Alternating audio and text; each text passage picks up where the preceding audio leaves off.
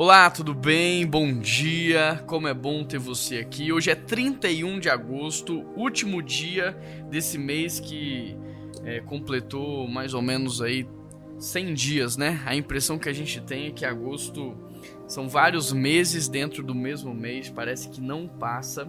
Mas enfim, vencemos, chegamos aqui no dia 31 de agosto e a minha pergunta para você é como é que você está? Tem dores, tem lutas, tem dificuldades que parece que nunca vão passar, mas nós temos vencido, nós temos avançado, Deus tem nos dado a vitória e a prova disso é que você chegou até aqui. Eu quero ler um texto com você que está em 1 Coríntios, capítulo 12, verso 12, que diz assim: O corpo humano tem muitas partes, mas elas formam um só povo. O mesmo acontece com relação a Cristo. Alguns de nós são judeus, outros são gentios, outros escravos e alguns livres. Mas todos nós somos batizados em um só corpo pelo único Espírito e todos receberam o privilégio de beber do mesmo Espírito. De fato, o corpo não é feito de uma só parte, mas de muitas partes diferentes. Esse texto ele nos ensina a respeito da unidade cristã. E unidade é diferente de uniformidade. Uniformidade é um monte de gente igual e unidade é um monte de gente diferente, porém com o mesmo DNA, com a mesma visão, a mesma direção, caminhando para o mesmo lugar. E muitas vezes, por uma facilidade, nós preferimos mil vezes a uniformidade do que a unidade, porque a unidade dá trabalho.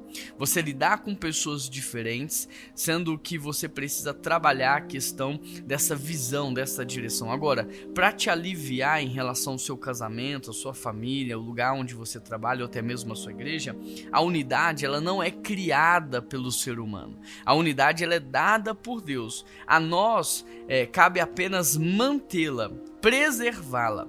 De modo que Francis Chan, ele diz que se você não luta pela unidade da igreja, pode ser que você nem tenha o Espírito Santo dentro de si, porque é impossível que você faça parte do corpo e não lute para que o corpo permaneça vivo.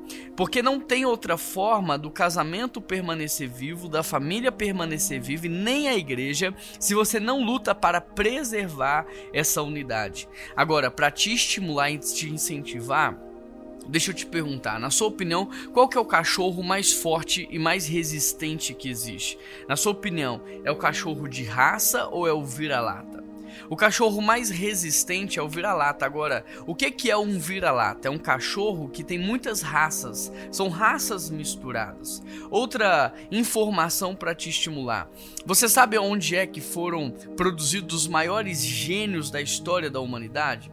Todos eles foram criados em cidades portuárias. Por quê? Porque ali havia todo tipo de gente, todo tipo de cultura, de língua, e esses homens e mulheres nasceram dessa, dessa divergência, dessa diferença, dessa é, multicultura, multilíngua. Eles nasceram em ambientes assim, ou seja, ambientes onde você tem pessoas diferentes, porém muitas vezes carregando o mesmo DNA, eles são propícios para gerar pessoas mais inteligentes, mais criativas e mais capazes. A unidade é tão poderosa que somente na união entre dois diferentes, homem e mulher, que você é capaz de gerar vida assim como Deus gera.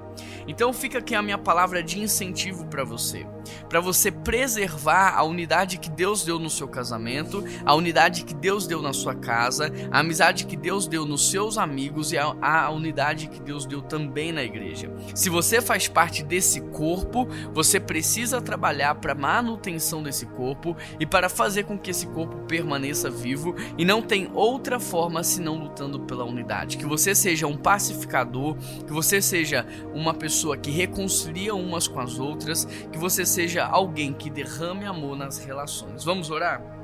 Querido Deus e eterno Pai, nós queremos te agradecer pela tua presença e nós queremos pedir ao Senhor que nos dê sabedoria para manter a unidade que o Senhor nos deu. Ó Deus, abençoe para que a nossa igreja cresça cada vez mais em unidade. Tudo que nós mais pedimos ao Senhor é essa unidade que o Senhor tem nos dado e que ela seja cada dia real e verdadeira. E em nome de Jesus que nós oramos. Amém. Um grande abraço, que Deus te abençoe. Eu te vejo no próximo mês em setembro até lá.